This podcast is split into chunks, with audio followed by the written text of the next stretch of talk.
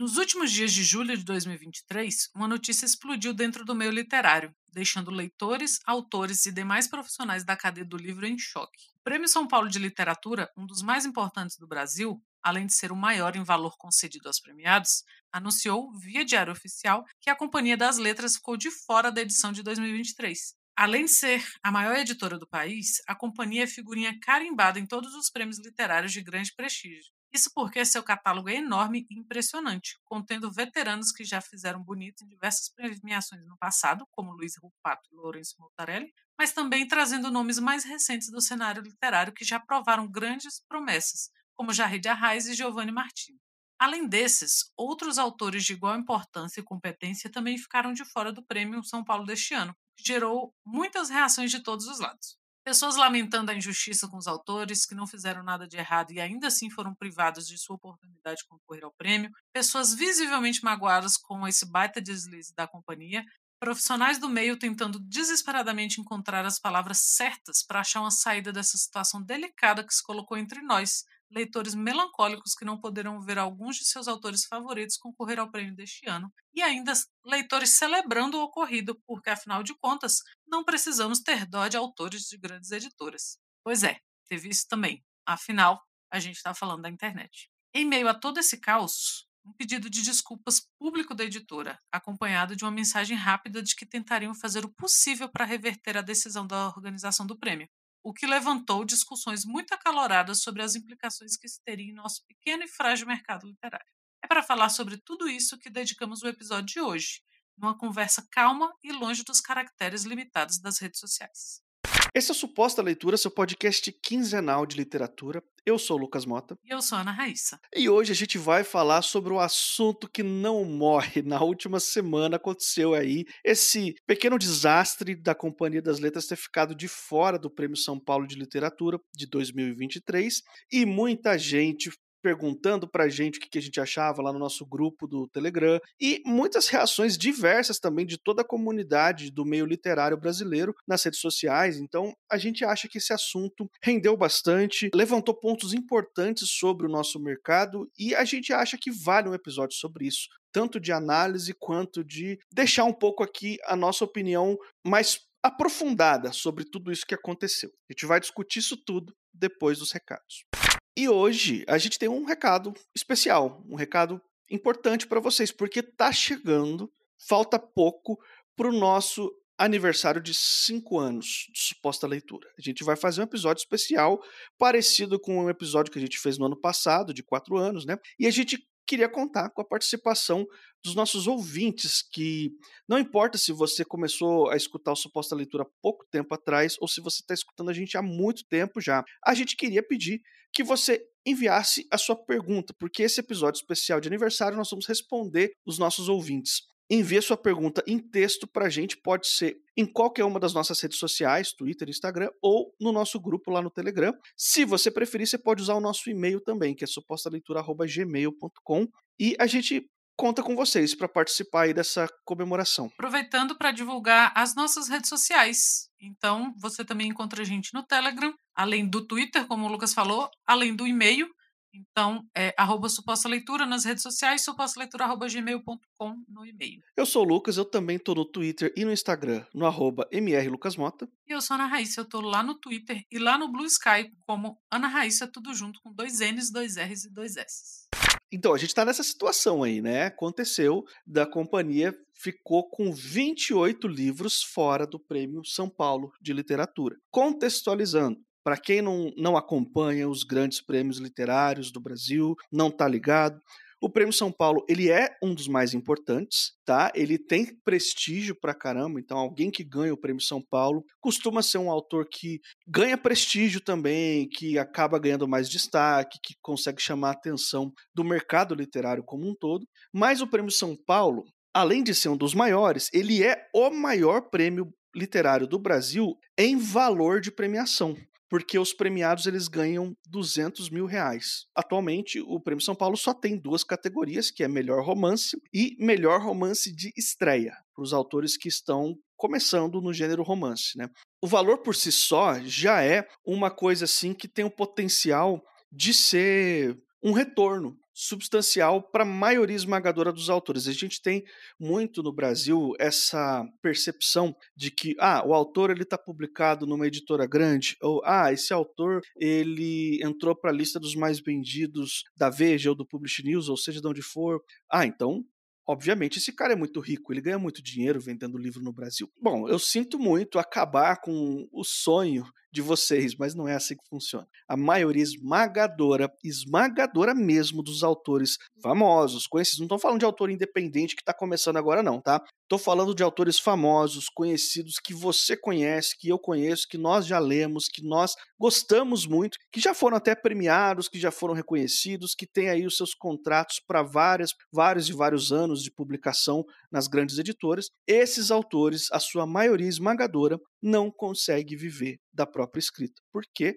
o mercado literário é um mercado muito cruel. Ele é um mercado que é muito difícil de sobreviver mesmo. Vamos acabar com essa imagem do autor rico, porque é meio que uma meia dúzia só que consegue. É tipo jogador de futebol, sabe? Você percebe lá que o Neymar tem um contrato milionário, e aí você acha que o jogador do time da sua cidade, que tá aí na segunda divisão, ele tem um contrato milionário igual o Neymar e ele vive a mesma vida tranquila que o Neymar vive. E não é assim. A grande maioria dos esportistas, seja do futebol ou não, não consegue tirar um salário aí para viver com dignidade, certo? Na literatura é a mesma coisa. A maioria esmagadora dos autores não consegue viver só da publicação e da venda de livros. Por isso que a maioria esmagadora dos autores possuem outras fontes de renda. Ou o cara tem outra profissão, trabalha em CLT mesmo, às vezes horário comercial em algum lugar, ou ele tem dá uma diversificada aí né, nos, nos, serviços dele, presta serviços editoriais. Muitos autores também são funcionários de editoras para outros cargos, como editor, como revisor,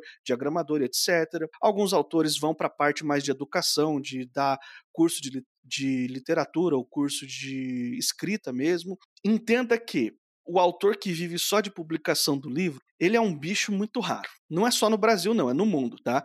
Mas no Brasil, em especial, porque o nosso mercado ainda é um mercado que não é tão grande quanto poderia ser. Pelo tamanho do nosso país, pela quantidade da nossa população aqui, a gente poderia ter um mercado literário, assim, vasto, muito mais vasto do que já é, sabe? E, um, e muito mais, assim, sustentável financeiramente, assim, com bastante dinheiro girando da de venda de livros e muita gente podendo ser paga e vivendo disso. Infelizmente, a gente está longe dessa realidade. Então, um prêmio como esse, que paga 200 mil de uma vez só para um autor, para a maioria esmagadora dos premiados, é um negócio de uma vez na vida só entendeu? O cara vai ganhar aquela grana toda de uma vez, uma vez só, e no resto da carreira literária dele inteira, para a maioria das pessoas, ele vai ter que se dividir talvez em dois empregos para poder sustentar essa questão aí de escrever livros e publicar, certo? É uma coisa que a gente faz muito por paixão, também, por mais, até mesmo estou me referindo também aos escritores que focam num, numa literatura mais comercial, mais focada em vendas, mais focada em vendas, né? Essas pessoas, esses autores, eles também precisam se equilibrar em outras profissões também para poder se dedicar à escrita e à, e à literatura. Então, se não tiver muita paixão envolvida nesse trabalho, muita gente acaba ficando pelo caminho, muita gente com potencial mesmo, gente que tem condição de escrever livros incríveis, acaba desistindo antes desses livros acontecerem, porque o mercado é um, é um ambiente inóspito. Toda essa introdução para dizer que né, é de fato uma pedrada um autor ficar de fora de um prêmio desse por causa de um erro de inscrição que aconteceu por parte da editora. No caso, o Prêmio São Paulo tinha duas etapas de inscrição, uma que era online, com documentação e, e, e, dados básicos do livro, do autor e da editora, e uma segunda etapa que eles deveriam enviar 10 cópias de cada um dos livros inscritos para que a organização do prêmio distribuísse entre os jurados, né, e o pessoal lá, da maneira como eles costumam fazer. Essa etapa foi a que não foi cumprida. Essa etapa de enviar os livros físicos foi que, por alguma razão, a Companhia das Letras esqueceu de fazer e por isso todos os 28 autores da casa foram desclassificados. Diante desse cenário, eu já queria perguntar para você, Raiz. O que, que, você acha disso tudo que aconteceu? É, você estava aí falando, só voltando um pouquinho que você estava falando, que os autores né, têm outras profissões, né, são redatores, dão cursos né, de escrita, alguns são professores. É, e eu fiquei lembrando que o Drummond e a Lígia Fagundes Telles foram funcionários públicos a vida inteira, né? Então, não dá mesmo. Esse tipo de, de pensamento de que o cara ele está numa editora grande, então ele é rico, foi o que suscitou o comentário que eu. Aí, esse eu tenho certeza que a gente tem a mesma opinião, que é do. Ah, mas bem feito, se fudeu, o cara tem editora grande, tem mais exilar. Cara, não. Não. O cara, ele tá numa editora grande, ele não é sócio da Penguin, é, são coisas diferentes. Vocês mirem pro lado certo aí a revolta. Então, eu, eu, isso eu tenho certeza que a gente concorda, que não, não é o tipo de, de pensamento que se deve ter nessa hora. Mas, indo diretamente ao que você me perguntou, eu acho uma situação muito delicada, por tudo isso que você disse, porque muitas vezes é uma chance da vida do cara. Claro que ele vai ganhar outros prêmios, é claro que existem outros, mas é a questão do pagamento, né, do, da grana que você leva, realmente é, é uma chance. Que... E tem, para mim, eu acho que é mais triste quando você tem um autor que ia concorrer a romance de estreia, porque a gente estava conversando no grupo do Telegram e você disse que a média né, do, de publicação de um escritor é, é, de um livro a cada dois anos. Sim, eu falei isso, mas, mas só um parênteses para dar um contexto. Eu citei esse exemplo de um livro a cada dois anos como uma média super rápida. Eu estou falando, estou me referindo aos autores mais que escrevem mais rápido e que já têm contratos nas editoras para publicar esses livros na maior velocidade possível. Então, essa média de um a cada dois anos, você pode considerar que são os autores, tipo, equivalente ao que o Stephen King é nos Estados Unidos, assim, que escreve pra caramba e tá sempre publicando, sabe? Isso, então se você pega, mesmo o cara que segue esse ritmo, que é mais acelerado para publicar num tempo mais curto, até ele ter, sabe, assim, o tempo, até sair essa premiação e tal, o cara não vai ficar parado porque ele quer concorrer ao, ao romance de estreia eternamente, então ele vai, per... não vai. Então até as coisas se resolverem, às vezes ele já tem contrato ali para tá, já tem um livro em andamento, e tal, e ele perde por questões contratuais, porque ele tem outro trabalho já adiantado. É terrível porque assim, tem uma piadinha que rola de vez em quando que é assim, ah, eu tenho medo de tropeçar e ser publicado pela Companhia das Letras. Quando a pessoa quer meio fazer um breve shade ao fato da companhia publicar todo mundo, né? De marxistas a Gabriela Prioli, de romances contemporâneos a clássicos, ele tem, eles têm aquela coleção do Nobel, então se o cara ganha o Nobel, pode saber que ele já, a companhia vai dar um jeito de publicá-lo, então a, e agora que a Penguin, né, aqui no Brasil é, é publicada pela companhia, ela tem um, uma abrangência de autores e temas e né, clássicos contemporâneos muito grande. E aí, se você pega outras sessões que estão dentro do guarda-chuva, como a Companhia das Letrinhas, que é de livro, aliás, adoro esse nome, é de livro infantil, ou o de quadrinhos. E, é, eu não sei se é especificamente o prêmio São Paulo de Literatura, mas o número de premiados que são publicados pela Companhia das Letras chega a 70%. É muita gente. E não é à toa que ela é a maior editora do país. Então é uma pena que isso tenha acontecido pelo lado da editora, principalmente pelo lado dos, dos autores, passando por tudo isso que você falou, da questão financeira, da questão do tempo de publicação, né? O, o cara ele corre, corre o risco, não. O cara pode ser premiado como autor estreante, como romancista estreante. E, poxa, pensa, né? Seu primeiro prêmio ser logo o maior prêmio do país e um dos mais reconhecidos. Então é uma pena. Não sei, eu não consigo direcionar minha raiva para a editora mas eu entendo a frustração que os autores ficaram. Muito, entendo muito, assim. É uma chance daquelas que você perde. Porém, e aí eu vou passar para o próximo, nosso próximo tópico de discussão, foi aventado né, pela própria companhia, que ela ia fazer de tudo para que isso fosse revertido, e foi aventada a possibilidade de, poxa, é a maior editora do país, é injusto que ela fique de fora, por que, que não reabrem as inscrições? Aí eu sou contra. Não que eu ache que algumas pessoas falaram e eu cheguei a pensar um pouco nisso. Você tirar a Companhia das Letras do Páreo vai abrir espaço para outros outros autores. Porque a companhia não é necessariamente atrapalho, né? Ai, que saco, a Companhia das Letras está participando. Existe isso. Então é você colocar como se a companhia fizesse um lobby absurdo e tudo que saísse da companhia fosse premiado e outras outros autores e outras editoras não tivessem chance. Porém, pelo fato de ser a maior do país, ela tem muito e ter uma grande abrangência, né, de temas e autores, ela tem mais possibilidades. Mas eu acho que abre-se precedentes e a gente vai falar um pouquinho também sobre o fato de que não foi a primeira vez que isso aconteceu. Acho que nessa magnitude talvez sim, mas assim, outros outras pessoas, outros autores e outras editoras já ficaram fora de premiações, inclusive do Jabuti, por descuidos e coisas que acontecem ali, né, na lida do trabalho dentro de editora, mas eu não acho que deva, ah, vamos reabrir só para a Companhia das Letras participar. Então, assim, não teremos nenhum, nenhum publicado pela Companhia das Letras, no sentido de, de disputa ali, que bom para quem conseguiu se candidatar. Mas eu não acho, ao mesmo tempo que eu não acho que a companhia participar seja um problema em si, eu não acho que deveria se voltar atrás no edital, porque não, não é prorrogar o tempo de inscrição, o tempo de inscrição acabou. E eu não acho que tenha que se reabrir só por causa da Companhia das Letras. Por quê? É o velho abrir precedentes. Você abre precedente para ano que vem, o editor vai falar: Poxa, mas eu queria publicar Fulano. E aí eu quero que reabra as inscrições. É por isso que a gente tem prazo de inscrição. E a companhia dessa vez chegou atrasado no portão do Enem. É uma merda. É uma... Gente, é horrível. Eu acho horrível. Mas eu não acho que tenha que. Não, poxa, se tiver a possibilidade de reabrir inscrições, eu acharia legal. Não acharia. Eu acho que é injusto com quem correu atrás, com quem tinha toda a questão de ter se inscrever, mandar os PDFs e depois mandar 10 edições físicas e, e todo mundo cumpriu. Então não é justo com as outras que cumpriram que se reabra essas inscrições só para a Companhia das Letras.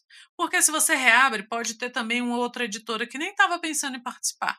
E aí ela vai aproveitar e vai falar: porra, não, também vou participar agora, já que reabriu. Porque você também não pode reabrir só para a Companhia das Letras, é um edital. Né? Então eu não acho. Eu acho uma pena, eu acho uma droga, mas eu acho que Inês é morta. Não, não sei, não consigo ver uma saída justa para todos, para a editora, para as outras editoras que conseguiram se inscrever, para os autores que não conseguiram se inscrever e para os que já conseguiram se inscrever.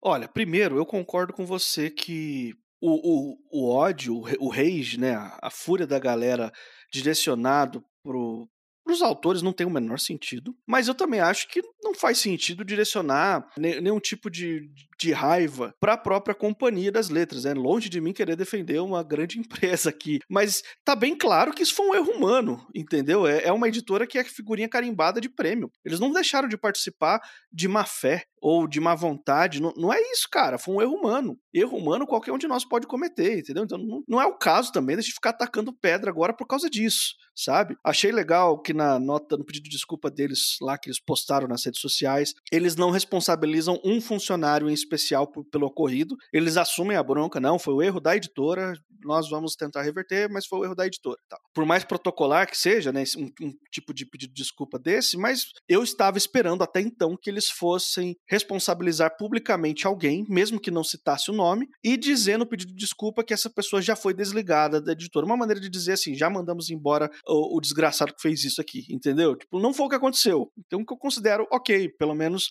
pelo menos isso, né? Não sei quem de fato é o responsável pelo erro. Sinceramente, não quero saber, não um pouco me importa, sabe? Quem, quem é a pessoa por trás disso. Eu espero que essa pessoa não tenha sido mandada embora por causa disso, porque, mais uma vez, é um erro humano, cara. E erro humano a gente comete, sabe? Todo mundo comete, entende? Não tem que também apedrejar uma pessoa em praça pública por cometer um erro humano. Claro, consequências catastróficas. Esse erro humano trouxe uma consequência muito dolorida para todo mundo, não só para os autores que foram prejudicados. E a gente tem que lidar com essas consequências e tem que falar sobre isso. Mas eu não, não acho que seja o caso de, sei lá, punir uma pessoa individualmente ou até mesmo a própria editora por causa disso, porque, enfim, né? Toda a tensão indesejada que eles estão tendo por causa disso, toda a vergonha que eles vão ter que ter diante dos autores da casa de não ter inscrito no prêmio, isso já é punição suficiente, cara. O, o, o caos interno que deve estar tá sendo, tá tendo dentro da companhia nesse momento, assim, de eles terem que dar com as relações dos autores, dos funcionários. Lembrem-se também dos editores, das pessoas por trás dos livros que foram desclassificados. Não, não tô falando dos autores agora, das pessoas que trabalharam no livro, capistas, editores, é, preparadores, revisores, diagramadores, etc. Todo mundo na cadeia do livro ficou de fora disso. Porque é legal você, ah, eu, eu fiz a capa desse livro que foi premiado. Tipo, é legal você poder falar, todo mundo torce, entendeu? A galera que tá trabalhando ali todo dia para os livros chegarem nas livrarias, todo mundo faz parte disso, ainda que só um, um pouquinho. Então,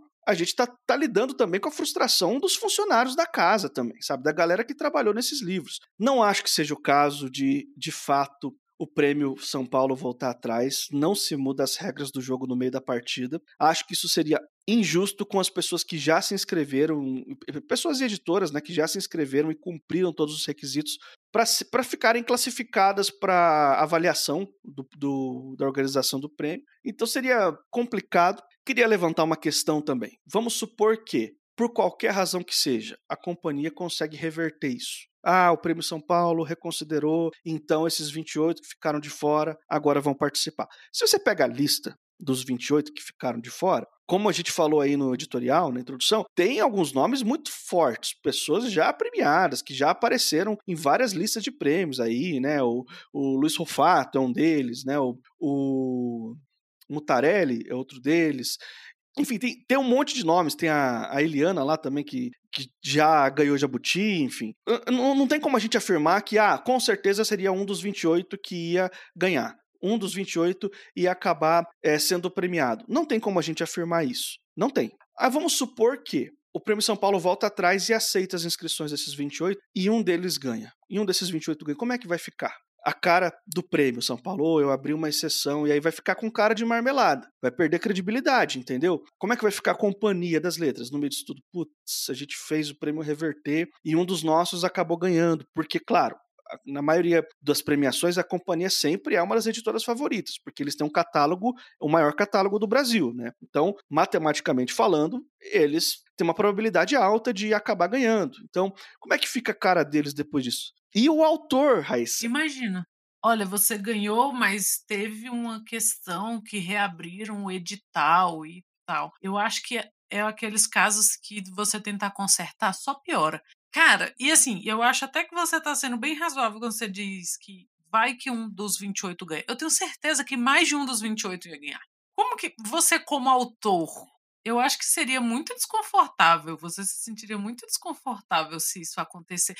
É muito desconfortável estar na situação que eles estão. Eu tenho certeza que para você seria a mesma coisa. Mas se você fosse um dos 28 e você ganhasse? Romance de estreia. Ganhou Olhos de Pixel novamente. É foda.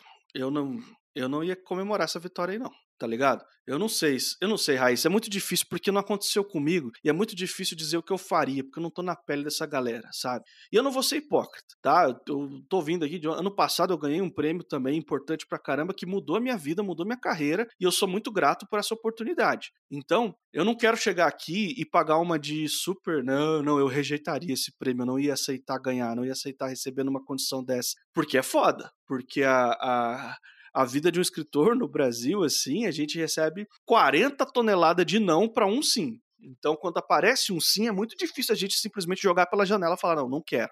Mas, o que, que eu posso te garantir? Se eu fosse um dos 28, eu ia estar tá num conflito interno terrível, no sentido de que eu ia estar tá me sentindo desrespeitado pela editora, por mais que é um erro humano, é um erro humano que prejudicou assim drasticamente a minha carreira, né? Ou potencialmente a minha carreira. Assim, eu nunca sabia, tipo assim, porque se eu, se eu participo de um prêmio e eu não ganho, eu sei que eu não ganhei, porque eu participei, eu estava lá e não fui escolhido por razões que não vem ao caso, mas eu, eu tava lá. Agora, se eu não participo, eu nunca vou saber se eu tinha chance. Entendeu? Isso é um negócio que me mata. Eu ia ficar arrasado com, com esse negócio. E, pô, meu, tipo, não vou nem concorrer, cara. Tá aí, eu escrevi o livro, publiquei, tá entregue, sabe?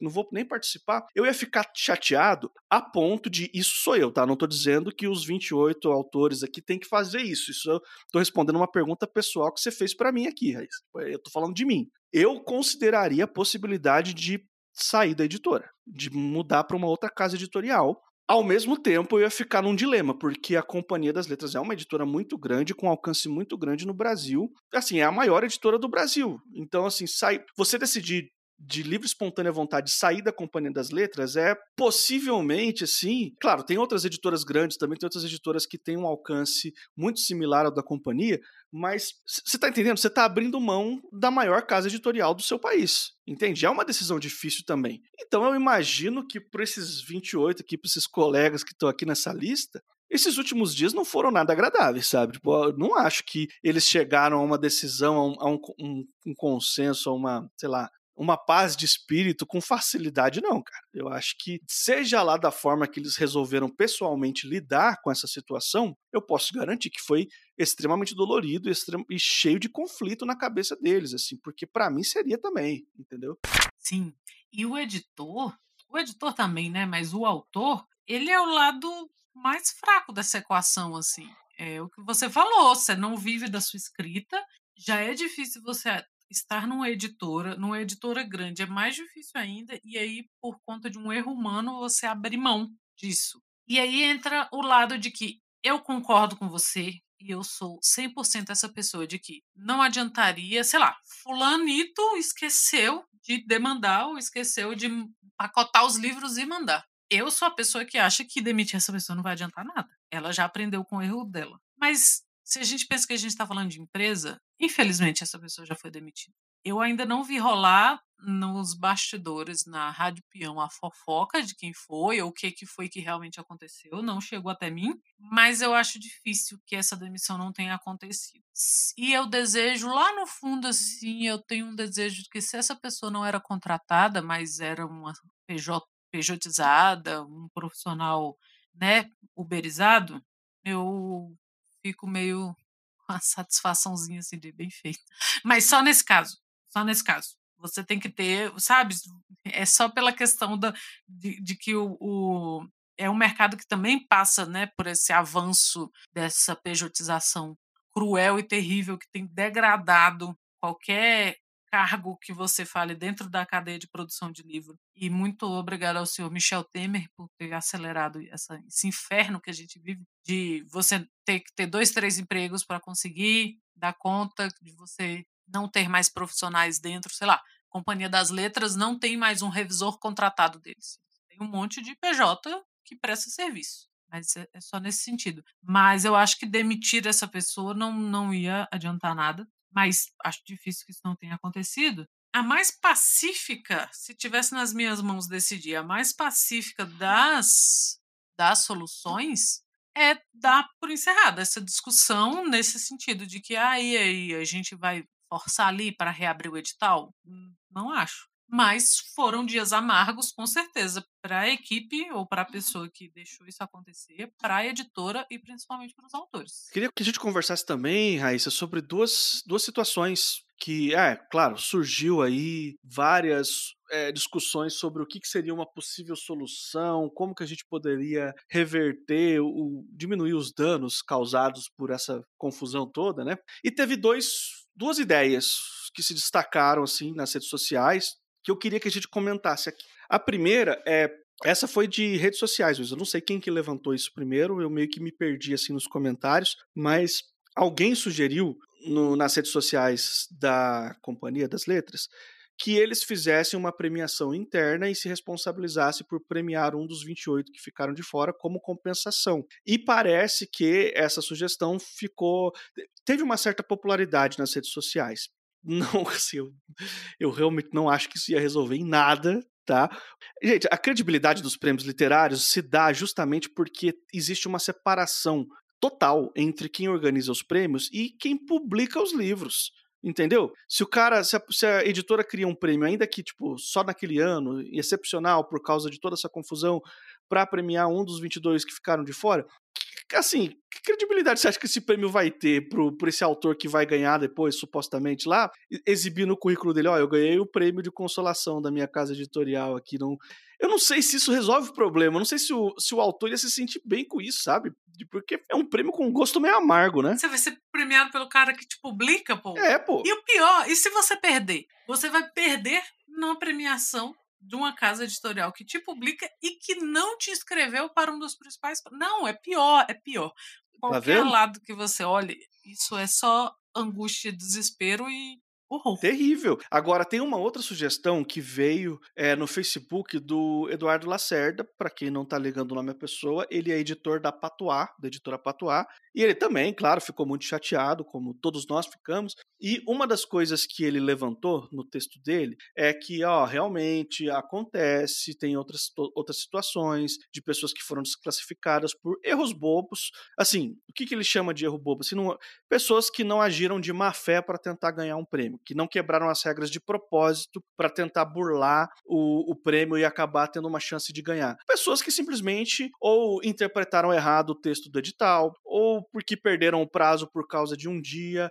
ou que mandaram o, o arquivo errado em PDF, enfim, esse tipo de coisa, erros bobos mesmo assim. E ele sugere que não só o Prêmio São Paulo, mas todos os prêmios literários do país poderiam implementar imediatamente, claro, a partir, no caso do Prêmio São Paulo, a partir da próxima edição, não se muda a regra do jogo durante a partida, né? Mas poderiam implementar uma etapa posterior à inscrição, que é a etapa de correção. Talvez assim, uns quatro ou cinco dias de prazo para que erros sejam corrigidos. Eles divulgam a lista, ó, foram desclassificados esses nomes aqui, e tá aqui as razões pelas quais eles foram desclassificados. Teria-se um prazo aí dessa galera recorrer. Não, peraí, eu tenho cinco dias então para consertar aqui que eu fiz de errado. A acontece, tá? A pessoa vai escrever o nome completo do autor, e um erro de digitação vai uma letra errada, e isso para muitos prêmios já conta como desclassificação, sabe? Porque digitou errado ali, entende? Então você tem que ter muita atenção e, e erros podem acontecer o tempo todo. Então essa sim é uma ideia que não resolveria o caso atual da do Prêmio São Paulo. Eu acho que nada resolveria o caso atual do, do Prêmio São Paulo, mas é uma ideia que eu considero inteligente. Eu acho que poderia sim ser implementado por todos os prêmios. Assim, se até o, a declaração de imposto de renda, né, faz isso, imagine por que não tem no prêmio. Excelente ponto, inclusive. né? Tipo, olha, foi desclassificado. Por que isso? Ó, oh, foi desclassificado porque a categoria era romance, mandou um volume de poesia. Tá, beleza, não tem o que fazer. Agora, o nome do autor não segue os parâmetros sabe? Tinha que rolar. Por outro lado, eu vejo nossos colegas das editoras independentes e de revistas literárias comentarem sempre que toda vez que se abre um edital para publicação, eh, tem regras. E a maioria dos autores ou dos enviantes não seguem as regras tem né, na, é, as revistas literárias hoje que abrem para publicação de contos. E daí fala ah, o, coisas burocráticas. O arquivo tem que vir nomeado com o nome do conto, um hífen e o nome do autor. Aí manda assim, documento 1. É um saco para quem trabalha. É um saco. Porra, que inferno. E aí você já desclassifica na hora. Podia ser hum, ter mais atenção do lado de quem fez? Poderia. Então, mas quando você fala de um prêmio né, que já tem é, muito tempo que acontece, que é uma coisa feita, no caso que estamos falando, pelo governo do estado de São Paulo, ou você tem uma comissão para o Jabuti, uma comissão para. Dá para fazer esse tipo de coisa. Eu não acho que, que, no caso das revistas literárias e das editoras independentes, seja o caso, porque, porra, vamos prestar atenção. Mas quando a gente está profissionalizando a coisa, então você tem pessoas que recebem para fazer aquilo né, dentro de uma premiação, dentro de uma, sei lá, ali da secretaria, alguém que o, que o governo do estado de São Paulo separou ali da Secretaria de Cultura para cuidar disso. Dá para fazer essa repescagem? Olha, faltou o nome do autor, faltou vocês mandarem os livros, vocês mandaram o PDF, mas não mandaram o livro impresso. Mas tudo isso, como você falou, assim, já previsto em edital. Ó, depois dessa primeira fase, vai sair uma lista de desclassificados e aí a gente continuidade. Mas para o prêmio em si, para esta edição do Prêmio São Paulo, não há nada a ser feito. É, por mais que seja triste, né? Porque a gente, a gente sempre quer resolver os problemas, né? A gente sempre quer, não, vamos, vamos tentar encontrar o melhor caminho, mas é difícil encontrar